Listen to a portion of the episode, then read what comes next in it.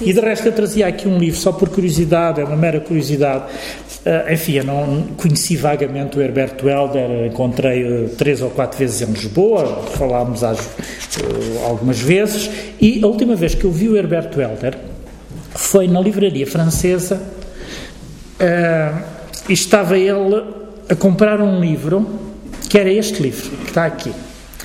Isto é um livro, quer dizer, não é este, era um igual. Este, era, este é um. Eu não fiquei, não roubei o livro do Alberto Helder, nem herdei nenhum livro da sua biblioteca.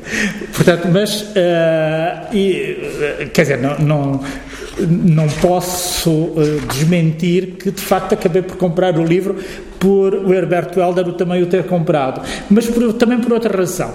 Este livro é sobre um poeta italiano chamado Dino Campana que eu tinha lido antes de ter conhecido Herberto Helder, que, tem um, que só escreveu um único livro chamado uh, Poemas Órficos. Toda a sua poesia foi reunida em 1914, é um poeta do princípio do século italiano, que se chama Poemas Órficos. O Dino Campana é um poeta louco, enfim, que, uh, que uh, passou a maior parte da vida num hospício. E foi aí que ele escreveu os poemas órficos. Evidentemente, quando eu há bocado me referi ao Herberto Helder como um poeta órfico, que é uma designação enfim, que, que, que, me parece que já foi utilizada por muita gente, mas que foi introduzida por um célebre ensaio do Ramos Rosa, um texto que o Ramos Rosa escreveu sobre o Herberto Helder. Uh, nesse texto do Ramos Rosa nós não encontramos nenhuma referência ao Dino Campana. Eu julgava que o Dino Campana era assim um poeta que ninguém conhecia.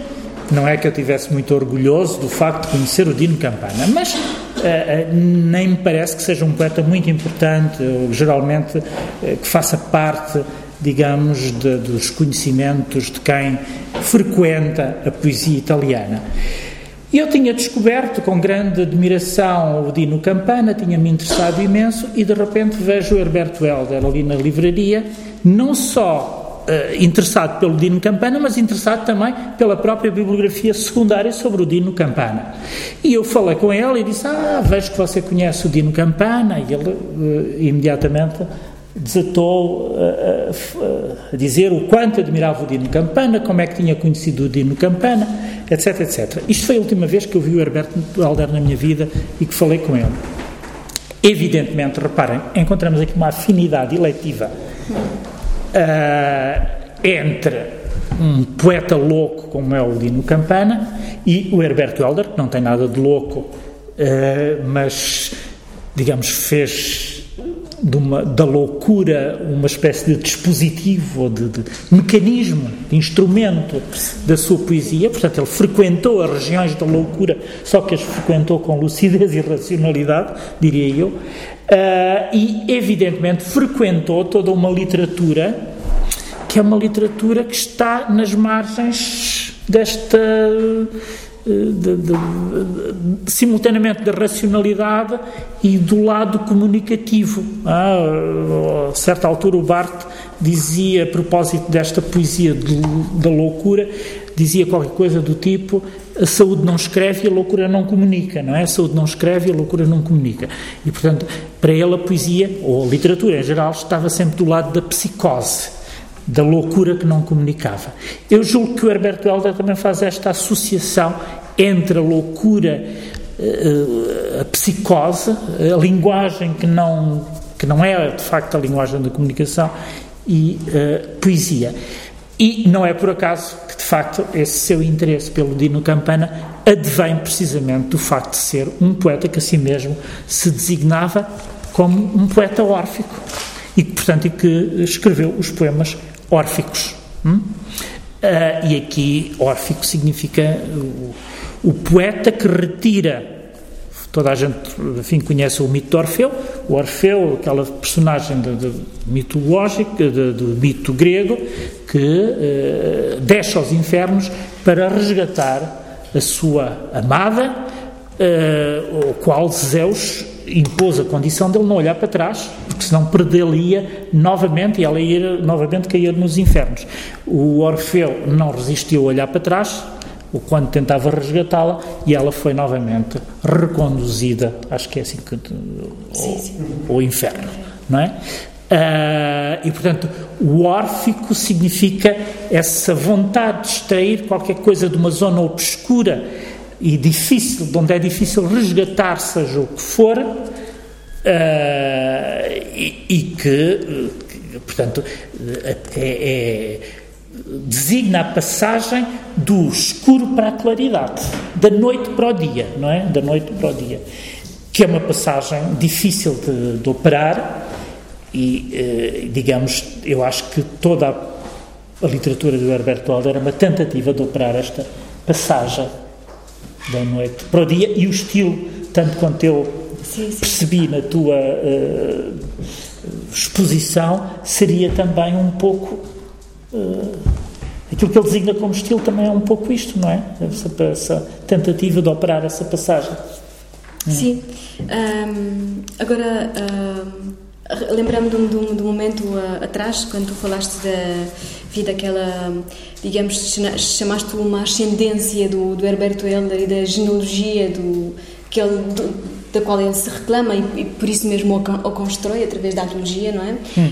Um, e agora lembraste este poeta, agora se calhar uh, citando o Barthes, há um, um, curso de Barthes que se chama Comment Vivre Ensemble, que ele deu na, no Collège de France, nos anos 70, onde ele, enfim, no, logo no início, um, uh, deixa um aviso uh, ao tentar mostrar que uh, a ideia de contemporaneidade para ele é precisamente uh, encontrar pessoas com as quais nós temos afinidades em comum. Tanto pode ser o Camões como pode uhum. ser, enfim, este poeta louco, não é? Portanto, e isto é estabelecer uma espécie de, de relação horizontal com os poetas com os quais nós temos afinidades eletivas e não uma, numa relação vertical de influência Exatamente. de, de da angústia da influência, como, como queria, por exemplo, Harold Bloom, não é? Sim, sim, Portanto, sim. sim. Uh, nesse sentido, uh, haveria uma relação de, de afinidades leitivas, como tu, como tu dizias há bocado, num movimento do horizontal, não é? De, de quase de partilha de uma amizade, não é? Uhum. Uh, e é, é, se calhar preciso fazer corpo com, com a loucura, como tu dizias, um, e pensando nisso na loucura com, com a margem, não é? com os chus, com, agora para regressar ao texto que sim, sim, dá a moto a este encontro, não é? na página 26, uh, ah, ele diz: um, Eu tinha um quarto triste, sem aquecimento. Uma das janelas caía sobre a igreja e o cemitério burguês de Laeken. A outra dava para umas luzes distantes. Sob uma ponte próxima passavam comboios de mercadorias. Às vezes eu fazia com estes elementos estrangeiros um lirismo vagabundo e inocente. Portanto, é preciso fazer corpo com esse fora, com esses elementos estrangeiros, com a loucura, com esses lugares, com Bruxelas, com os chuis, com, com, com as prostitutas. Um, Encontrava-me fora dos quadros, vagueava pela cidade. Era já perigosamente conhecido ao norte, perto da estação, onde as putas e os chuis eram mais que as mães. De vez em quando perdia por ali uma tarde inteira, arranjava dinheiro para duas cervejas, um pacote de batatas. Portanto, a escrita também, uh, o estilo, passa precisamente também por fazer alianças, estabelecer algumas alianças com, com, com, com essa margem, com, sim, com sim, fora, sim. com. uh, com esses, como ele diz, elementos estrangeiros, não é? Hum. Um, e há outro texto, por exemplo, uh, o grito uh, da página 32 eh, enfim, seguintes, onde o fora uh, aparece sob a forma do grito. É? Diz, diz ela aí, ele, a personagem é uma espécie de colecionador de gritos. Um, enfim, é a altura em que ele está preso durante um mês e diz ele na página 40 espero os gritos, espero-os todas as noites Portanto, uh, continuamente está à espera do grito eu um, lembrei-me de, de repente, há um momento, enfim, como vocês sabem, um, o, o poeta Alberto eh, era uma figura ao contrário do, do Herberto no sentido que aparecia sempre em tudo que era televisão, rádio, jornais, entrevistas, cada um assim. Temos sempre a fazer uma tese só sobre as entrevistas que ele deu na, em todo o lado. E então há uma, há uma entrevista que, eh, que, que ele deu à Inês Pedrosa, curiosamente, na RTP, eh, num, num programa que se chamava Lugar de Encontro, que estamos a falar de, de lugares, e a uma certa altura a Inês Pedrosa tenta, tenta perceber, assim, para traduzir para o público que estava a ver televisão, uh, o que é que é isto da poesia? Como é que, como é que um, alguém que não lê pode perceber o que é que é a poesia? E ele, o Alberto, que estava sempre pronto a dar a melhor definição de sempre, parecia que estava, uh, dizia assim: está a ver aqueles bairros marginais, uh, assim, nos limites, nas fronteiras das cidades, aqueles sítios onde não passa ninguém à noite, assim. Um, outono, uh, frio, ninguém na rua, uma cabine telefónica e alguém na cabine. Está a ver a cabine, está a ver a pessoa sozinha na noite, ninguém, um grito. De repente ouve-se um grito. E a poesia seria isso. Portanto, um grito né, fez-me lembrar. Uh, um, eu acho que o Herberto inspirou-se nesse sentido, não tem nada a ver com. Mas uh, isso só para, para recuperar essa ideia de, do, do fora enquanto grito. Mas o fora aparece noutro texto que aqui uh, tem o nome Lugar, Lugares, não é? Que, que, o título já é curioso, parece ser uma declinação, não é? Como se fosse, uh, sei lá, António Antunes, não sei. Portanto, um, quase como uma espécie de declinação do, do, da palavra lugar, e aqui um, o fora podia-se podia no limite pensar que aparece enquanto, um, enquanto figura de, de, de, morte. Há aqui uma personagem que, enfim, que morre por uma doença estranha que é o excesso de imaginação. E, e, e, é estranho começarmos a falar do, da morte em Herbert Helder partir deste texto, quando ele tem, já tem outros outros a morte sem mestre, não é? outros textos onde a morte, digamos, uh, faz uma figura mais mais central. Mas é mas é aqui que, que nos apercebemos, talvez, que o Herberto Helder a relação com a morte não é aquela de uma figura do, do ser para a morte uh, que uh, o ser para a morte é heideggeriano, mas é alguém que um, que se vê formatado pela força plural da morte vê a morte como uma espécie de extensão da vida. E nesse sentido, uh, atrevo-me a recordar um, enfim, um anatomista francês, uh, Marie-François Bichat, que uh, em finais do século XIX, viveu muito pouco, 30 anos. Enfim, Olha, eu julgava que Bichat era um homem, que não era uma mulher. Eu, eu disse Marie-François, é homem, sim, Marie-François. Ah! Tá Sei lá. eu acho que é um homem. Sim, mas chama-se assim. Eu acho que é um homem. Eu disse que era mulher, não. Não, não, eu é que te preendi sim, sim, por não, esse não, nome, é mas não. Eu não sabia, só conhecia. Exatamente. E ele uh, vê a morte não como uma espécie de ponto final, mas como uma linha que um, enfrentamos continuamente. Isto é, a morte como uma espécie de algo que faz parte de nós e que nós estamos continuamente um, enfim, a tentar lutar contra ela, como alguém que uh, acha que a casa está a ser perseguida por fantomas e então vai fechando quarto, os quartos um a um à chave, que é para os fantomas não circularem. Uhum. Um, na, na mesma na, linha, uh, recordo que, por exemplo, o Rilke pensa que uh, a morte, uh, enfim, num, num, texto, os cadernos de Malte Lauritz Brigge, não sei se é assim que tu sabes alemão, eu não sei se se diz, um, vê a morte com algo que nós também temos dentro de nós logo à nascença. Uh, diz ele, os homens têm a morte sepultada no peito e as mulheres uh, no seio. As crianças têm tem assim, a morte enquanto como uma espécie de caroço, assim como, como as ameixas, diz ele, têm um caroço, nós também temos a morte como um caroço dentro. E as crianças têm um caroço pequenino uhum. e os homens já têm um grande. É? Um, e viria, portanto, essa é uma escrita enquanto luta com fora com, com, com a figura da morte nesse, uhum. nesse sentido. Portanto, a escrita seria se pensarmos no fora e na luta com, com esse movimento de, de, de vir estrangeiro, um, um, uma luta de sobrevivência, então a escrita é também um modo de se sobreviver, não é? Um modo também de viver ao mesmo tempo. Um, então, um, eu cito desse lugar, lugares, na página 52. Um, Aliás, eu devia começar com, com o princípio que vocês devem conhecer. Era uma vez um lugar com um pequeno inferno e um pequeno paraíso. E as pessoas andavam de um lado para o outro e encontravam-nos a eles, ao inferno e ao paraíso, e tomavam-nos como seus, e eles eram seus de verdade. As pessoas eram pequenas, mas faziam muito ruído. Então, sim, já vai acabar, se calhar não sei. Enfim.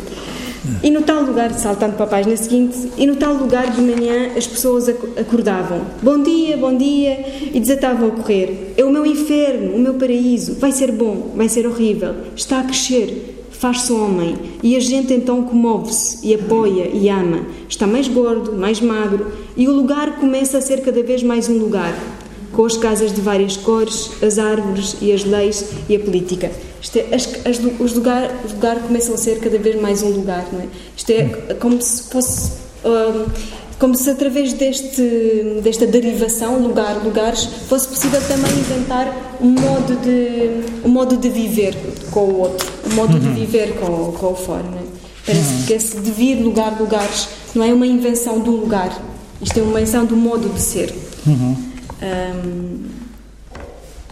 Aliás, é curioso porque Sim. em arquitetura, os arquitetos, enfim, não sei se de uma maneira geral, mas e também não sei de onde é que vem esse vocabulário técnico, eh, qual é a sua origem e, e, e a sua história, porque não, não domino bem esse vocabulário, mas há uma diferença entre lugar e sítio na linguagem, para a linguagem da arquitetura é importante essa diferença entre lugar e sítio. Uh, é curioso que os, para Herberto Helder existem lugares, mas não existem sítios uh, neste aspecto. O lugar é qualquer coisa de uma ordem mais abstrata do que o sítio. Uh, o sítio é, digamos, um lugar tornado Posso estar a, a, exagerar um pouco, ou posso estar a não ser muito preciso, nem muito rigoroso, mas o sítio é, não sei se está aqui algum arquiteto que me desminta ou que mas um, o, o sítio é um, um, lugar tornado habitável digamos assim é, constru, é um lugar construído uh, de certa maneira. Uh, é que o lugar, a ideia de lugar, tem uma dimensão simultaneamente mais abstrata do que a ideia de sítio. Uh, e ao mesmo tempo muito mais difícil de localizar, mais uma vez, não é? Sim. Uh, portanto, para o Herberto Helder não existem lugares. Bruxelas, ou melhor, não existem sítios. Bruxelas é um lugar. Tudo aqui. Uh, e há, evidentemente, aqui uma referência, uma, uma espacialidade uma espacialidade eh, que é uma geografia, que é ao mesmo tempo uma geografia muito imprecisa, é? que nós não conseguimos precisar, que não é nunca precisada, não encontra grande precisão, com, com nenhuma espécie de rigor, mesmo quando tem um nome próprio, seja ele Bruxelas, seja ele Antuérpia, seja ele outros sítios. Curiosamente, eu estava a pensar, seja ele Lisboa, e ao mesmo tempo pergunto-me: será que existe na obra de Herberto Helder? E estou apenas a, uma pergunta que, que, para a qual eu, neste momento me ocorreu, para a qual não sei a resposta. Existe alguma referência a Lisboa na obra do Herberto Helder? Não sei. Referência. Enfim, há aqui no momento em que ele diz que regressa a Lisboa e continua a ah, sentir-se ah, tão, uh, tão, mesmo no polícias, mesmo no... Não, polícias, não é? Ele diz que regressa a Lisboa e continua a sentir-se tão estrangeiro como lá fora, não é? Não é ah, não literalmente sim, assim, sim, mas sim, não é? Portanto, nós até poderíamos pensar, portanto, assim voltando a essa oposição lugar de origem e lugar geográfico, podíamos dizer, ah, sim, ele sente-se assim porque está em Bruxelas, mas se estivesse em Lisboa já é diferente, não é? Bom, com, mas, com... Sim, desculpa, interrompi-te. Não, eu estava a pensar, e evidentemente sim, sim. é um assunto interessante para aqui, é, como sabem, uma das, eh, dos, dos, das linhas de interpretação biográfica mais, sobre a qual mais se especulou relativamente à obra do sim. Herberto Helder é como é que a Ilha da Madeira entra, ah, é representada na obra do Herberto Helder ou como é que ela não é representada. Evidentemente, existe eh, na, na, na obra do Herberto Helder muitas referências à ilha. É? E, a certa altura, essa ilha até é relativamente fácil de reconhecer, muito embora, evidentemente, a ilha no Herberto Helder, tal como, ou ainda mais, se calhar, do que Bruxelas, é uma ilha um pouco mítica. E o que é curioso é que, por exemplo, se, uh, uh, sei lá, num, numa obra como apresentação do rosto, que, como sabem, é um livro rejeitado pelo Herberto Helder, que depois aparece em determinado quer dizer, é reelaborado e, é, e alguns extratos, alguns certos vão aparecer, sei lá, em Fotoanatório Vox, e mesmo no Fotoanatório Vox uh, existem referências de caráter biográfico onde o Herberto Helder pode ser visto, quer dizer, lido em chave biográfica, nós podemos reconhecer ali o ilhéu que é o autor, é? das referências a ele, etc. Mas, eh, digamos, foi eh, eh, na sua biografia foi sempre um pouco enfim, uma, uma questão problemática, não um pouco problemático, saber até que ponto é que uh, ele fazia referências ao seu, lugar de nascimento, à ilha propriamente dita, ou se por simplesmente a tinha querido rasurar para todo ou sempre, por, por, por alguma razão obscura que nós não sabemos muito bem. Acho que a, a certa altura havia a ideia que ele tinha rejeitado de uma maneira quase uh, uh, com uma certa violência a ilha, parece que até nem foi, nem, que isso não corresponde a nenhuma verdade, uh, enfim, não a frequentou muito depois de ter saído daqui, uh, por uma razão qualquer que eu desconheço, mas se calhar provavelmente alguém saberá. houve uma altura em que ele veio à Madeira e depois parece que tinha a viagem de regresso marcada e antecipou a viagem por uma razão qualquer que eu desconheço. e portanto, há sim, nós não sabemos, havia uma relação simultaneamente de, de, de de, de, de, afastamento e de uh, fascínio, talvez, amor e ódio, como toda a gente em relação aos seus lugares de nascimento, aos seus lugares de origem. Não sei se o Herberto Helder aí será muito diferente de qualquer outra pessoa ou não, mas, uh, uh, digamos aí, é um trabalho de, de, de, que se calhar até não é muito interessante, esse de fazer essa localização, esse reconhecimento dos lugares biográficos e, sobretudo, da referência à ilha Sim. na poesia do, ou na poesia e na obra do Herbert Helder. Contra essa tentativa ou, digamos, tentação de fazer esse reconhecimento, hum, Recordo só enfim, uma, uma, conferência que o Heidegger deu em 35 enfim, sobre a origem da obra de arte, onde faz essa distinção entre lugares geográficos e lugares espirituais, ou lugares de uhum. cultura. E diz ali ele, Hölderlin, o poeta uh, com cuja obra os alemães ainda têm que se confrontar.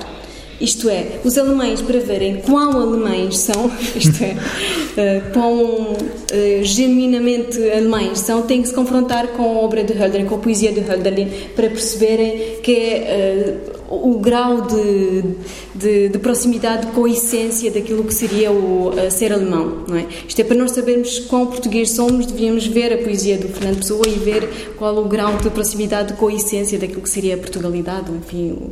Uh, portanto, ele faz uma distinção entre lugares geográficos e lugares de cultura, ou lugares espirituais, e claramente uh, coloca numa hierarquia enfim, superior aquilo que seriam os lugares literários, não é? Uhum. Uh, primeira censura, não podemos pensar porque é que os lugares geográficos deveriam ser inferiores aos lugares Uh, literários, não é? Portanto, essa hierarquia não, não é justificada. Por outro lado, uh, como sabemos, uh, os lugares de origem têm, enfim, na história da cultura, quase como uma espécie de aura de, de autenticidade. É? Há muitos autores que se referem ao lugar de origem como um lugar autêntico, a altura que está muitas vezes associado com a infância, mas também a altura em que eles começam a aprender os sabores, sei lá, o momento em que o pão sabia pão, o pão que a mãe fazia lá. O vinho tinha o sabor do vinho, portanto, há toda uma espécie de mitologia associada ao lugar de origem, não é? Uhum. Uh, como sabemos, uh, todos os lugares geográficos são lugares, uh, são lugares arbitrários, não é? Que são transformados ou tornados forçadamente restringidos a um, território por contingências históricas, por contingências, enfim, climáticas às vezes, não é? Portanto, são, são lugares que não têm uma necessidade ou justificação cultural para, para, para assim ser. por outro lado, essa superioridade da, da, da, literatura, isto é a criação do, de um lugar uh, eh, um, mítico, espiritual, uh, através da, da, obra de arte, também é questionável, na medida em que um, o que enfim, os autores, os poetas fazem é extraírem, uh, isto é, o, a figura, a ideia que se poderia pensar ou se podia associar a um lugar geográfico. Quando nós pensamos em, em Bruxelas, não é nem, sem dúvida, como tu dizias, o Bruxelas de. A cidade de Bruxelas de, do mapa, nem a cidade de Bruxelas, sei lá. Sim, sim. sim. Um, mas referias ao, ao, princípio que, que aquilo seria uma espécie de lugar mítico ou mitológico, não é? Eu. Uh, atrevo-me a pensar que não seria necessariamente um lugar mítico, nem enfim, mitológico, sim. mas um lugar que está fora do lugar Sim, sim, sim, pois. Isto é um lugar que está, que está fora de lugar na medida em que uh, também se torna apropriável por todos nós. Isto é hum. uh, uma espécie de salvar, sei lá, Bruxelas do mapa, mas também salvar Bruxelas de todas as representações que nós tínhamos sobre Bruxelas, não é? Uh, e nesse sentido, talvez o lugar na poesia seria aquele que está fora de sítio, não é? Aquele que está fora de lugar mas aquele em que se classifica por uma falta, que é uh, a falta do autêntico, uhum. a falta do verdadeiro, não é? Nunca é nem o autêntico, nem verdadeiro, nem, nem o melhor, não, o verdadeiro no sentido do, não é? do heideggeriano, e uh, se também define por uma sobra, isto é, algo que está a mais, uhum. uh, o que é o ilegal, não é? Como aqui aparece, o estrangeiro sem documentos, uhum. não é? Uhum. O, o impostor com essa palavra. Impostor. Não, eu provavelmente exagerei, Sim. não só exagerei, como fui pouco rigoroso, ou, pouco preciso e se calhar eh, cometendo aliás uma não falta.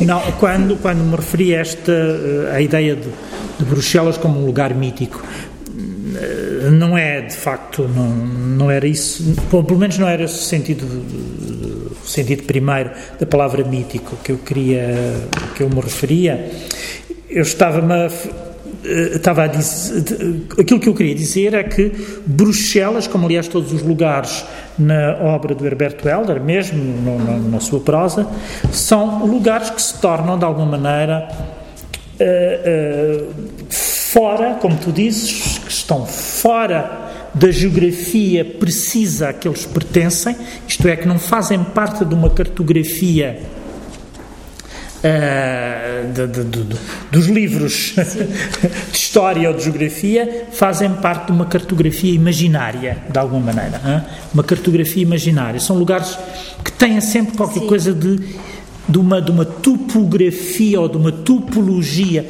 Eles são uma topografia, mas tornam-se uma topologia imaginária. E é nesse sentido que e porque é que eu falei aqui da referência à Ilha da Madeira como o seu lugar de origem? É que muitas vezes se entendeu uh, essa ausência de referências à Ilha da Madeira ou algumas referências que são uh, onde se reconhece alguma hostilidade, digamos assim, como uma uh, alguma ingratidão do, do poeta Herberto Helder em, em, relação ao seu lugar de origem. Eu diria que a sua ingratidão em relação à Madeira não é maior nem menor do que a sua ingratidão em relação a todos os outros lugares onde esteve.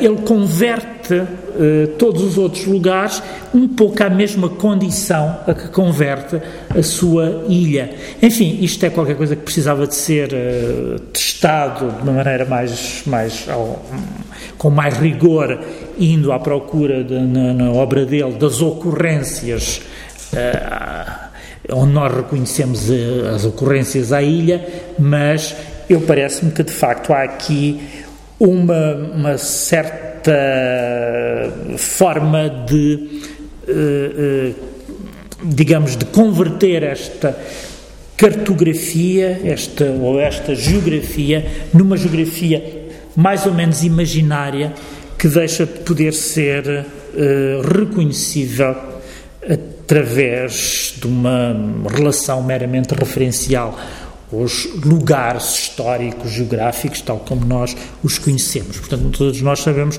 que o Herberto Helder não é propriamente um poeta realista nesse sentido e que, portanto, não devemos esperar que ele não só uh, prestasse homenagem a qualquer lugar, mesmo o seu lugar de nascimento, como alguma vez fosse atacado por essa doença, que de resto tem uma tradição muito poética, que é a nostalgia. É?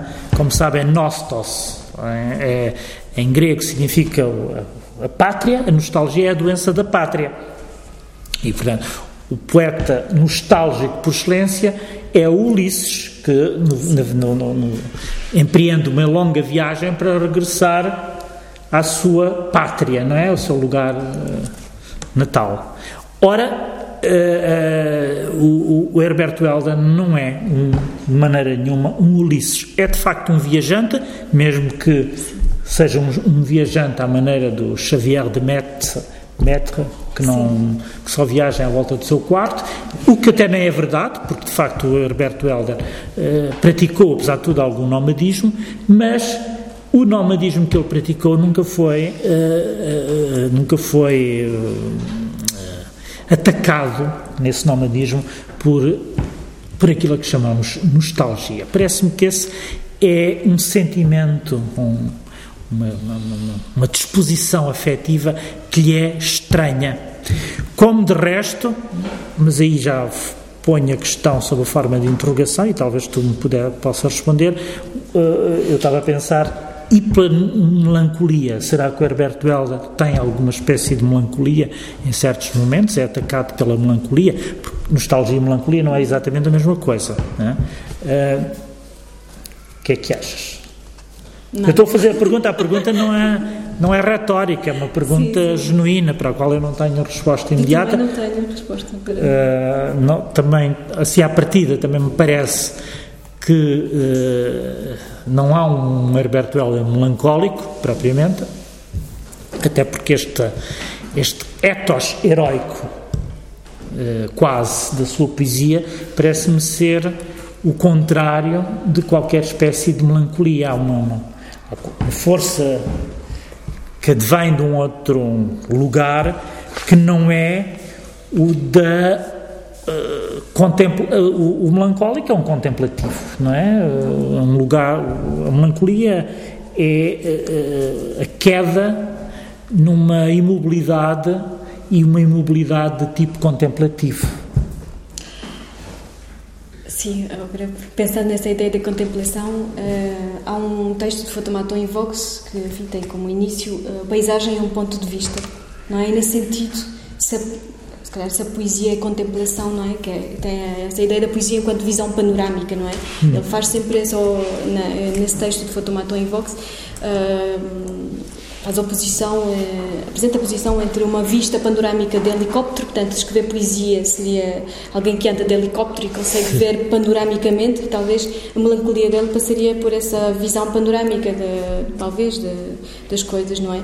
panorâmica ao mesmo tempo vertical. Isto é íngreme, não é? Dizer tu logo ao princípio que há um modo dizer eh, extremo, não é? Do, uhum. do mundo. Portanto, talvez uma melancolia assim.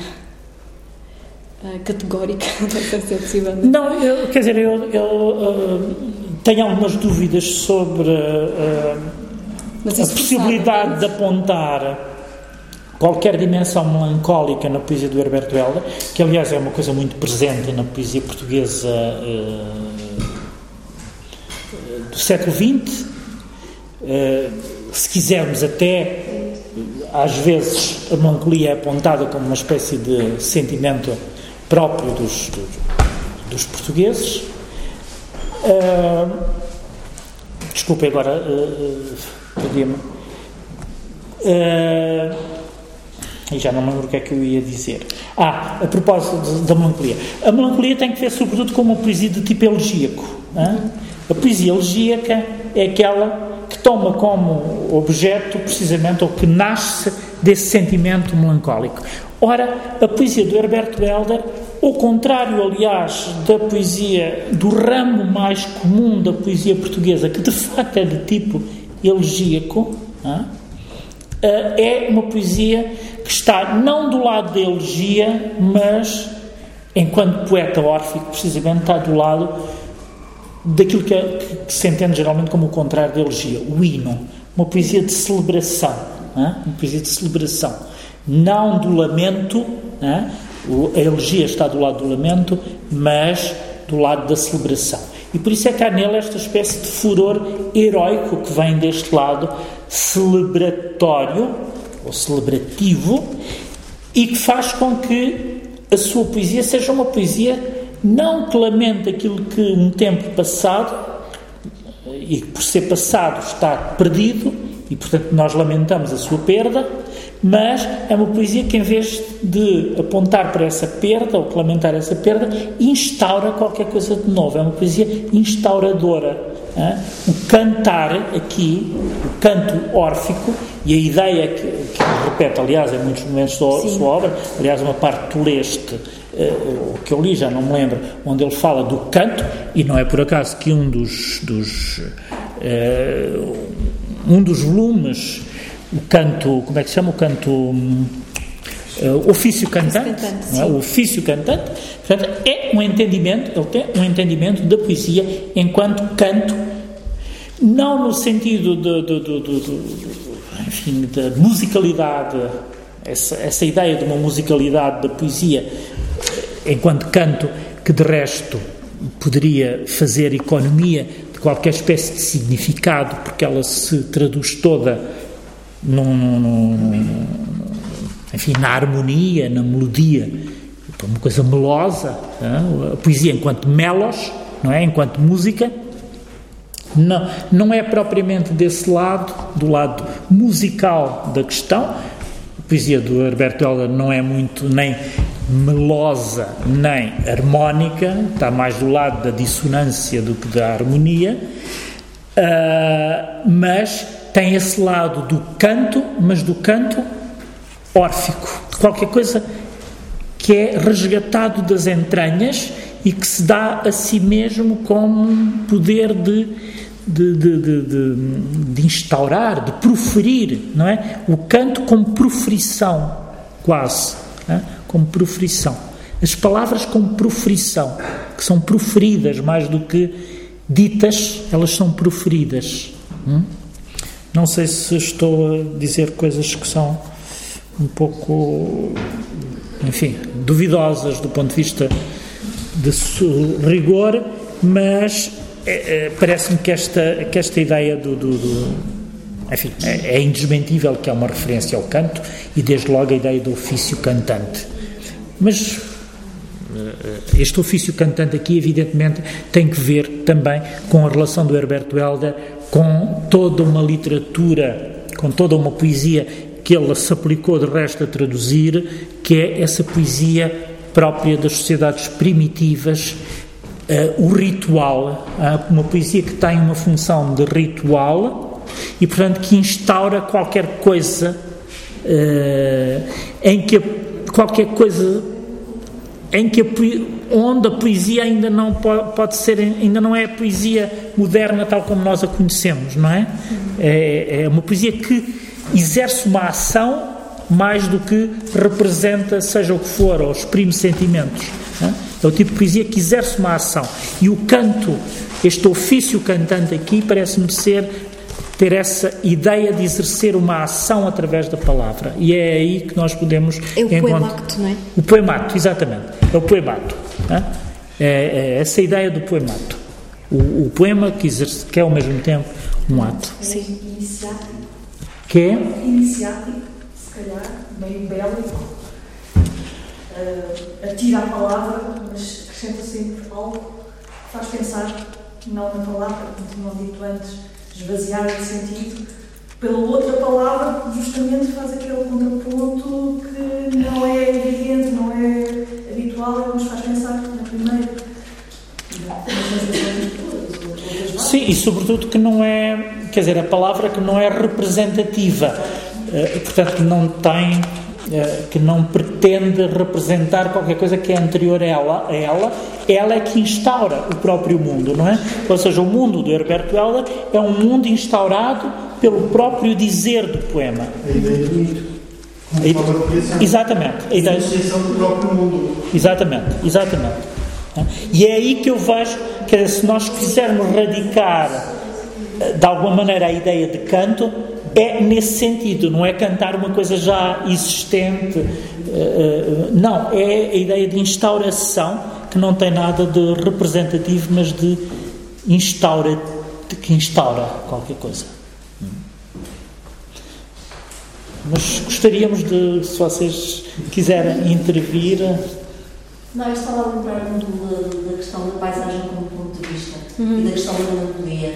Eu acho que é Welder realmente essa questão do ponto de vista e na medida em que ele, ele por exemplo, compara fazer poesia com quem anda de helicópteros, essa, essa, essa, a forma como ele disse a máquina da poesia, os helicópteros, as máquinas de filmar, do ponto de vista já é, digamos, adulterado à partida, ainda antes de qualquer movimento posterior a esse, a esse, a esse olhar não é? É um ponto de vista alterado por uma certa velocidade que ele, que ele imprime, não só ao disparar as máquinas, mas também a própria velocidade com que ele, com que ele se aproxima da, da linguagem, com que ele se aproxima da palavra. Ele, ele aproxima-se da, da palavra e da linguagem é velocidades diferentes, velocidades distintas. E aí talvez não, não exista essa monotonia no sentido tradicional da palavra, porque não, não existe uma certa imobilidade, que eu acho que não está presente na poesia do Alberto, uma poesia realmente que está sempre a ser.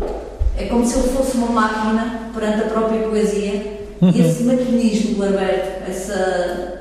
Quer dizer, não instala essa ideia de monotonia, mas sim uma ideia de, de, de uma poesia a diversas velocidades.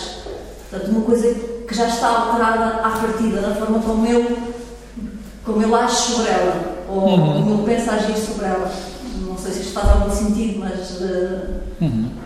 E aliás, repare no, nos últimos livros, onde a preocupação não é preocupação, preocupação aqui seria visão mais vulgar, mas tu falaste da relação dele com a morte, como qualquer coisa de muito mais uh, uh, profundo do que meramente essa ideia uh, estereotipada, cristalizada do ser para a morte. há qualquer coisa de, de furioso na relação do Herberto Helder com a morte, não é? De furioso. Uh, isto é, uh, furioso no sentido em que eu temo-te, mas eu posso invetivar-te. Ele invetiva a morte, meu estupor, qualquer coisa assim.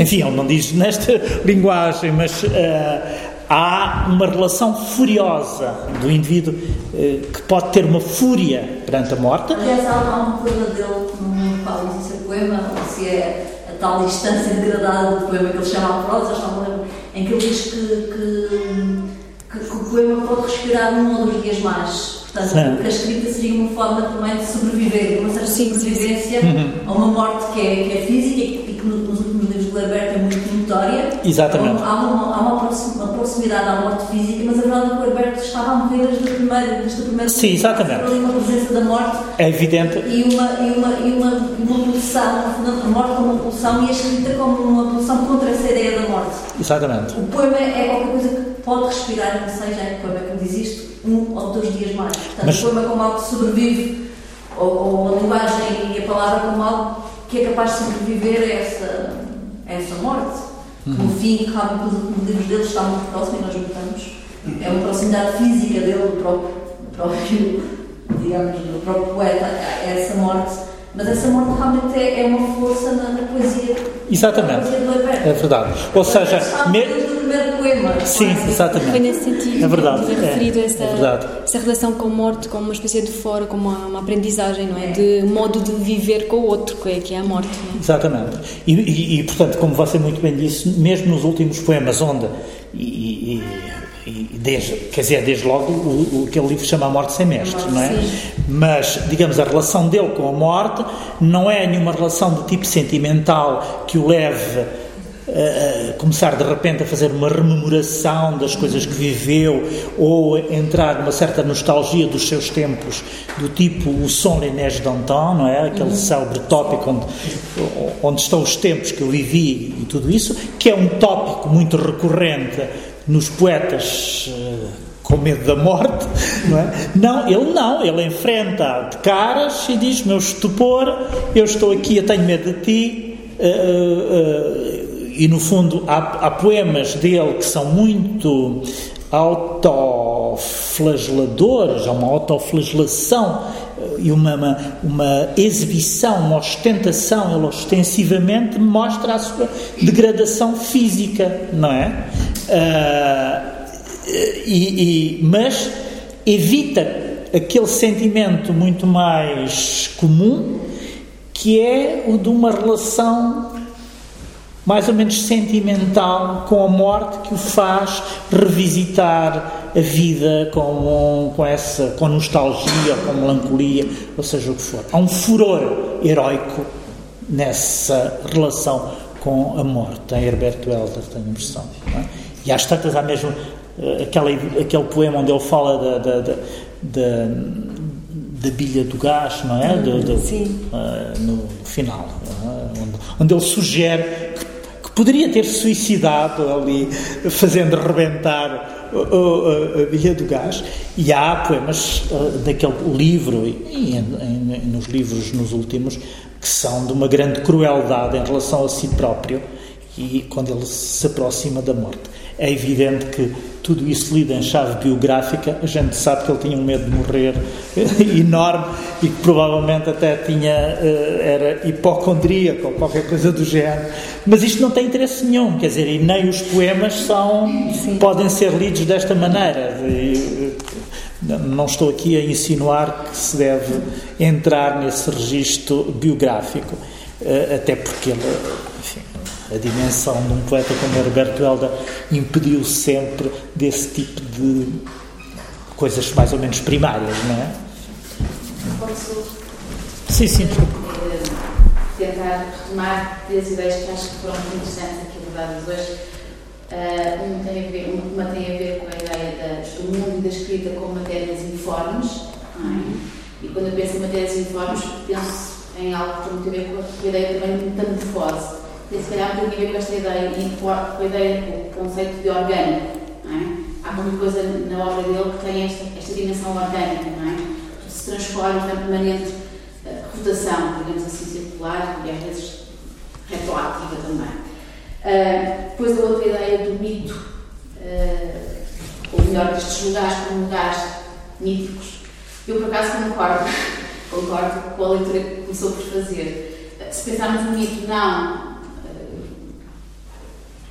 como narrativas fundadoras, mas como ah, discurso que tem um processo de referencialidade não unívoca. Ou seja, Que tem, desculpa? um processo de referenci- referencialidade não unívoca, unívoca por oposição, por exemplo, a- aos, às narrativas realistas, não é? Portanto, o mito pode dizer tudo em qualquer lugar, em qualquer tempo, ou referir-se a qualquer lugar em qualquer tempo. Portanto, o mito também tem essa, essa, essa ideia, por isso é que os mitos vão contando as mesmas histórias, não é? E vão sendo atualizadas as interpretações desses mitos. Portanto, eu acho que nesse sentido o texto, o texto de Herbert também tem essa componente mítica. Portanto, esses lugares, como, como o António referiu muito bem, são lugares que estão para, para além da geografia física deles, para além do tempo cronológico deles, histórico, porque eles são hum, tempos e espaços em absoluto eh, que vão ser atualizados constantemente. Hum, e depois gostava de, de- de colocar esta questão, que tem a ver com estas duas ideias, a ideia de escrita e mundo como matérias informes e a ideia de mito, hum, que tem numa ideia que não tenho entendido mal, que é a ideia de recusa do enraizamento. E minha pergunta tinha a ver com isto. Será a questão do enraizamento? Quando eu penso em enraizamento, penso em orgânico, não é? E, e, e, e penso em algo que encontro muitas vezes quando leio a ver, que é esta relação eh, orgânica com o mundo, com a língua, eh, tem qualquer coisa quase vulcânica, matemática, não é? Uh, por isso é que uh, causou alguma, alguma estranheza a ideia de enraizamento. Eu penso, não, não sei se, se, quando se referia à recusa de enraizamento, não estaria justamente a referir-se à recusa de uma referencialidade conotativa, ou seja, quando ele diz Antuérpia, não é Antuérpia, não é por ter um desenraizamento daquilo que hum. podemos entender como uma relação orgânica com Antuérpia, mas sim com a recusa de uma, de uma, de uma, de uma língua, tal ideia do esvaziamento, não é? De uma língua ou a proteção da, da, palavra, como dizendo apenas única e exclusivamente aquilo. Ela pode dizer a Dueca, como ela viveu, mas pode dizer muitos outros, muitos outros lugares, muitos outros tempos. Isso é muito confuso. Queres uh, comentar algo? A propósito do mito, é só uma citação. Lembrar aqui um momento no Como se vai para Singapura, é, que ele diz assim. Um, a cidadezinha lá fora pulverizava-se sob a pressão dos mitos. Oh, Como? Em que? No, como se vai para Singapura. Uhum. Portanto, a cidadezinha lá fora pulverizava-se sob a pressão dos mitos. Uhum. Pois, quer dizer, eu, a sua intervenção acho que é muito pertinente e toca em questões eh, interessantes e algumas das quais nós falamos aqui. Aliás, é uma pergunta eh, que foi suscitada exatamente por algumas das coisas que nós falamos. Quando eu falei em desenraizamento ou recusa de enraizamento,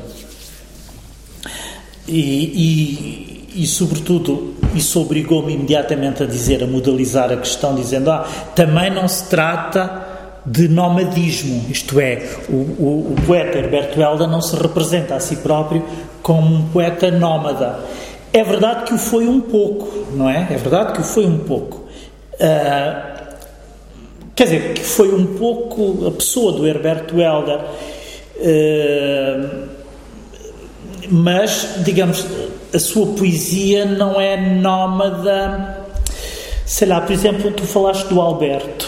Eh, eu tenho a impressão que o, Herberto, que o Alberto tentou criar de si próprio uma imagem de poeta muito mais nómada. Não, mesmo que o nomadismo. Ou não, estou enganado. Há muitos textos no, no livro O Anjo Mudo em que ele se, enfim, se autodefine com aquele, como quem viaja dentro do seu próprio quarto, sem sair do quarto, não é? Então eh, diz, diz que é atravessado por desertos, por multidões, por povos, sem sair do, desse. Portanto, digamos que, que haveria os dois lados, não apenas. Sim, mas, eh, pois, uh, no, quer dizer, no caso do Alberto, há pelo menos uma admiração enorme pelos poetas e por uma literatura Sim, nómada, uma literatura de viagem, não é? Uh, sei lá, Paul Bolsas, Norte da África, sim, Rambo, sim. etc. Há um, um rambaldianismo latente no, no, no, no, Alberto. Aqui, no caso do Herberto Helder, eu tenho a impressão que não existe propriamente isso, não, é? não hum. nesse sentido até porque aqui as viagens, digamos, o, o, o, desenraizamento do Herberto Helder vai mais nesse sentido da verticalidade, percebe? Ou seja, não é uma deslocação na horizontal, é uma deslocação na vertical. Eh, e, portanto, eh, atingir lugares que estão mais profundos que são distantes, mas são distantes na vertical e, no, e não na horizontal. Mesmo que sejam lugares distantes na horizontal, aquilo que lhe interessa apreender é essa distância na vertical, não é a distância eh, medida na horizontal. E é nesse sentido que eu me referia a desenraizamento. O que eu estava a pensar era precisamente esse, esse movimento uh, vertical. A verticalidade parece-me ser uma, uma, uma, uma, ideia interessante e que aparece de resto nesse, na questão, na perspectiva da, da paisagem. É? Uh, e, e, portanto, o mítico aqui uh, é é também, quer dizer, não é o mítico no sentido mais comum, é o subtrair as coisas à sua realidade histórica precisa e dar-lhe, conceder-lhe uma espécie de universalidade que é sem tempo, sem história e sem um espaço definido. E, portanto, mesmo quando ele faz, foi por isso que eu li o primeiro o poema de As Musas Cegas, aquele onde ele fala de Bruxelas, e parece-me que essa é a condição de todos os lugares, ou de quase todos os lugares no Herberto Helder, ele começa por falar de Bruxelas com letra maiúscula, portanto, e aí nós localizamos, refere-se a Bruxelas enquanto capital da Bélgica, enfim, a cidade que está no mapa, que nós localizamos no mapa, para no final falar de Bruxelas com letra minúscula e de uma maneira indefinida, essas Bruxelas ou não sei o quê. Portanto, aí Bruxelas já se tornou num lugar diferente daquele que ele era inicialmente, não é? Ou seja, adquiriu a condição de lugar mítico, tornou-se um substantivo abstrato, tornou-se uma coisa abstrata, meramente. Ora, esta abstratização de todos os lugares parece-me ser uma, uma, uma, coisa típica, específica, característica da poesia do Herberto Helder, e é essa abstratização, esse trabalho de abstratização, ele exerce também sobre as suas referências à ilha da, da Madeira. E eu digo isto porque lembro-me, em certos momentos, uh, ter havido esta especulação, não sei, eu não faço ideia se ela uh, tem razão de ser, se as pessoas que conheceram o Herberto Helder podem encontrar aqui razões para isso, uh, que isso seria sintoma de uma espécie de hostilidade, aquele um complexo qualquer que ele teria criado em relação ao seu lugar de origem. Não é isso que está em causa, o, quer dizer, aquilo para o qual eu chamo a atenção é que aquilo que ele fez com as referências à ilha é o mesmo que faz em relação a todas as referências aos outros lugares. Não me parece que seja uh, uma, uma, uma, condição específica ou uma característica específica das referências à ilha. E, já agora, quando você fala no orgânico, repara, eu falei do aórgico, que é um conceito do Holderlin, quando ele fala, aliás, da ideia da cesura e não sei o que mais. Bom, o aórgico no, no, no Holderlin significa aquilo que é uh, que não tem uma forma precisa, que se uh, que, que, remete ou que, que adquire uma, uma, uma, uma, uma figura quase plástica, informe e que, portanto, onde nós podemos detectar uma ideia de infinito porque não tem fronteiras precisas nem nítidas. Uh, evidentemente, há, você, uh, uh, pelo contrário, falou no orgânico, ou seja, existia qualquer coisa de muito orgânico no Herberto Helder. E aqui orgânico, nós fazemos orgânico é o contrário de aórgico. Mas é? o orgânico em quanto sentido justamente aquilo que é sujeito a mutações constantes. Exatamente, exatamente, pois. Exatamente. Exatamente, ou seja, neste sentido assim, visto assim, o orgânico, tal como você fala dela, não é, uh, não se opõe ao aórgico, tal como eu falei, não é?